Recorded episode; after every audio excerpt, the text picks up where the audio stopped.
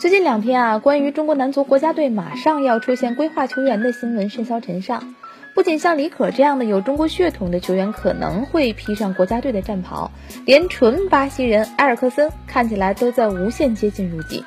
很多人啊，一想到这高鼻梁、卷头发的球员代表中国队出场，心里就说不出的别扭。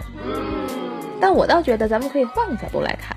先问您一个问题：您说国际足联为什么允许归化球员出现呢？我寻思，可能是因为全球化带来的不同种族的人群更加自主的去选择自己工作生活的地方和方式，而不是像过去一样以民族来圈定自己的生活半径。既然一个程序员可以技术移民，一个球员为什么不能球技移民呢？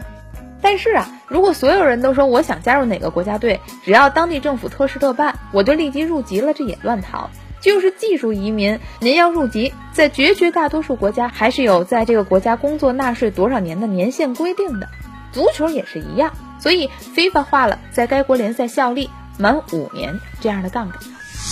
我之前啊也说过。进入两千年之后，其实有越来越多的像大阪直美和克洛伊金这样的，你很难界定他属性的运动员。他是美国人呢，还是日本人呢，还是韩国人呢？你像大阪直美，他是海地人和日本人的孩子，但是生活在美国；像克洛伊金，他是纯纯的韩国血统，但是他也生活在美国。我认为啊，这类顶尖的运动员是稀缺人才，他自我选择的要代表哪个国家出战，这也在侧面反映了他对这个国家他个人的认同。不管这个认同是出于机遇的、商业的，还是纯金钱的，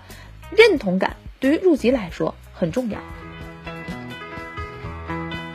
回到我们讨论的埃尔克森这个案例，我查了一下，埃神啊是二十岁开始成为职业球员的，二十三岁来中国，从二十三岁到二十九岁，马上这就三十了。事实上，他职业生涯的黄金时期完全是在中国职业联赛度过的，而且人家在中国刚上班那五年，中国足协还没有动规划的心思了。他并不是急功近利突然来华的，人家就是主动的选择来你中国的职场工作。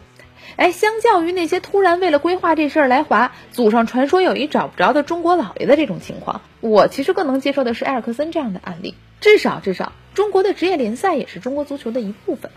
其实啊，要满足这规划的条件是很不容易的。单就五年这个杠杠，就足以让一个当打之年的球员熬成老将，熬没了他的价值。对于像足球运动员这种吃青春饭的职业，除非你早早就来到这个国家找工作，融入这里的环境，否则二十七岁想来，三十二岁才能上场，这对于规划的国家来说也是得不偿失。所以，真符合规划条件的人，也必然不是所谓的临时工。